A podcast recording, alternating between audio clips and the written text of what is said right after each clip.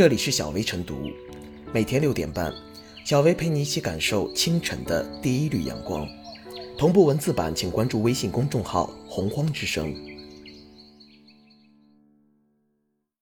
本期导言：北京房山法院适用民法典新规定，近日首次审结一起离婚家务补偿案件。案件中，全职太太王某在离婚诉讼中称，因承担大部分家务，故提出要求家务补偿。最终，法院判决其与丈夫陈某离婚，同时判决陈某给付王某家务补偿款五万元。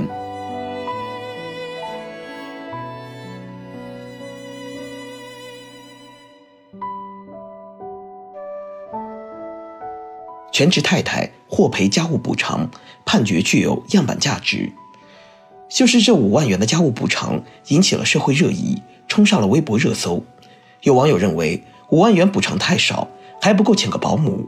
有网友质疑，既然夫妻分工，家务劳动算是分工的一种，离婚时财产一人一半，为什么还有补偿一说？众说纷纭，观点相异。由此也就可以看出，这次判决在全职太太离婚时家务补偿适用法上具有样板价值和借鉴意义。应该说。北京市房山区法院的一审判决是针对民法典有关规定的恪守和遵循。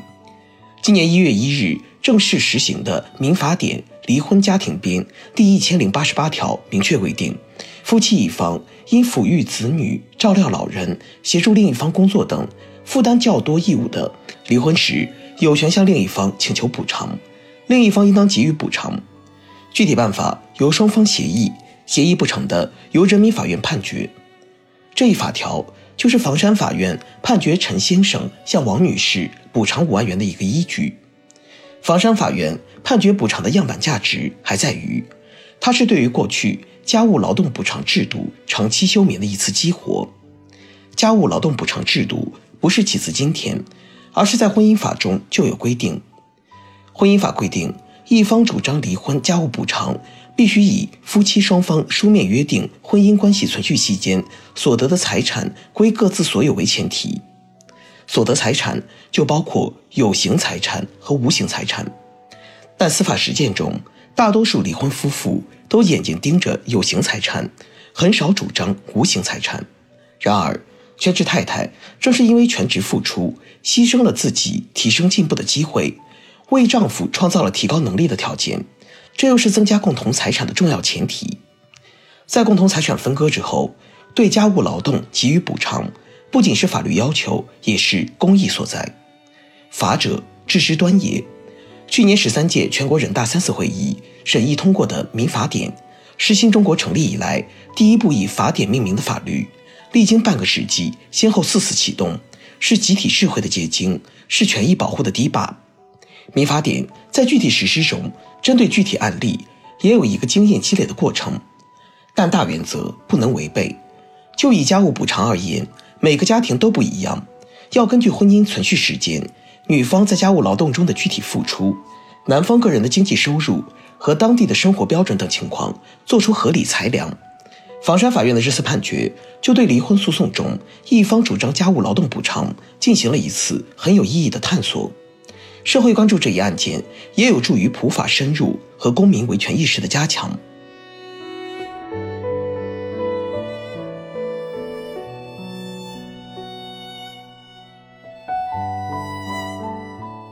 家务劳动补偿呵护婚姻关系公平。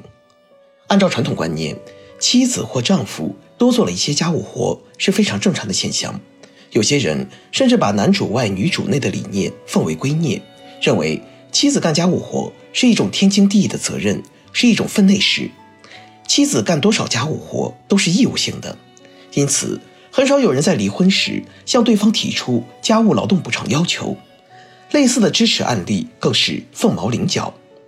北京房山区法院适用民法典，支持了全职太太王某的家务补偿诉求。对于界定家务劳动的法律性质和价值，呵护婚姻关系公平，促进男女平等。都具有积极的司法意义和社会影响。家务劳动并不是义务劳动，而是具有法定求偿属性。实际上，原婚姻法第四十条就做出了支持家务劳动补偿的规定。夫妻书面约定婚姻关系存续期间所得的财产归各自所有，一方因抚育子女、照料老人、协助另一方工作等付出较多义务的，离婚时有权向另一方请求补偿，另一方应当予以补偿。不过，现实中，夫妻以书面方式约定财产 AA 制的情况并不多见，因此，家务劳动补偿的适用门槛较高，适用范围很窄，形式意义大于实际意义。民法典吸收婚姻法之后，在其第一千零八十八条规定，夫妻一方因抚育子女、照料老人、协助另一方工作等负担较多义务的，离婚时有权向另一方请求补偿。另一方应当给予补偿，具体办法由双方协议，协议不成的由人民法院判决。明显的变化是，民法典删去了夫妻书面约定这一前置条件，使得家务劳动补偿的适用门槛降低了，适用范围变宽了。家务劳动补偿成了一种普适性的法定权利，只要夫妻中的一方因做饭、洗衣、照顾小孩、赡养老人、保洁等家务劳动，付出了更多责任，就具备了求偿的资格。家务劳动不是夫妻中哪一方的独角戏，而是夫妻双方共同的责任。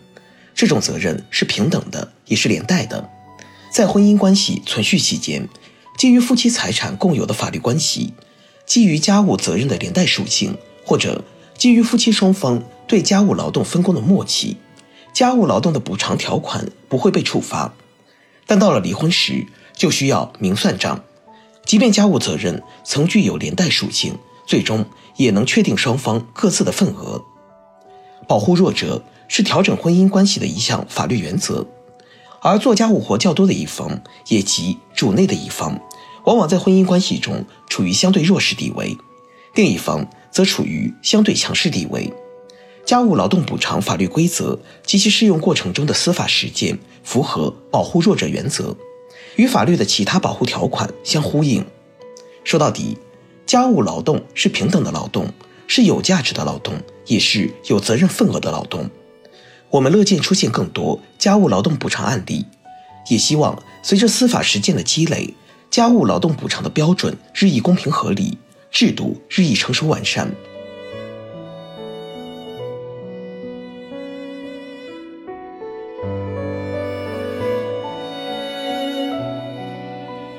最后是小薇复言，在很多男性眼中，带娃、做饭、打扫卫生这些家务活由妻子来做是天经地义的事。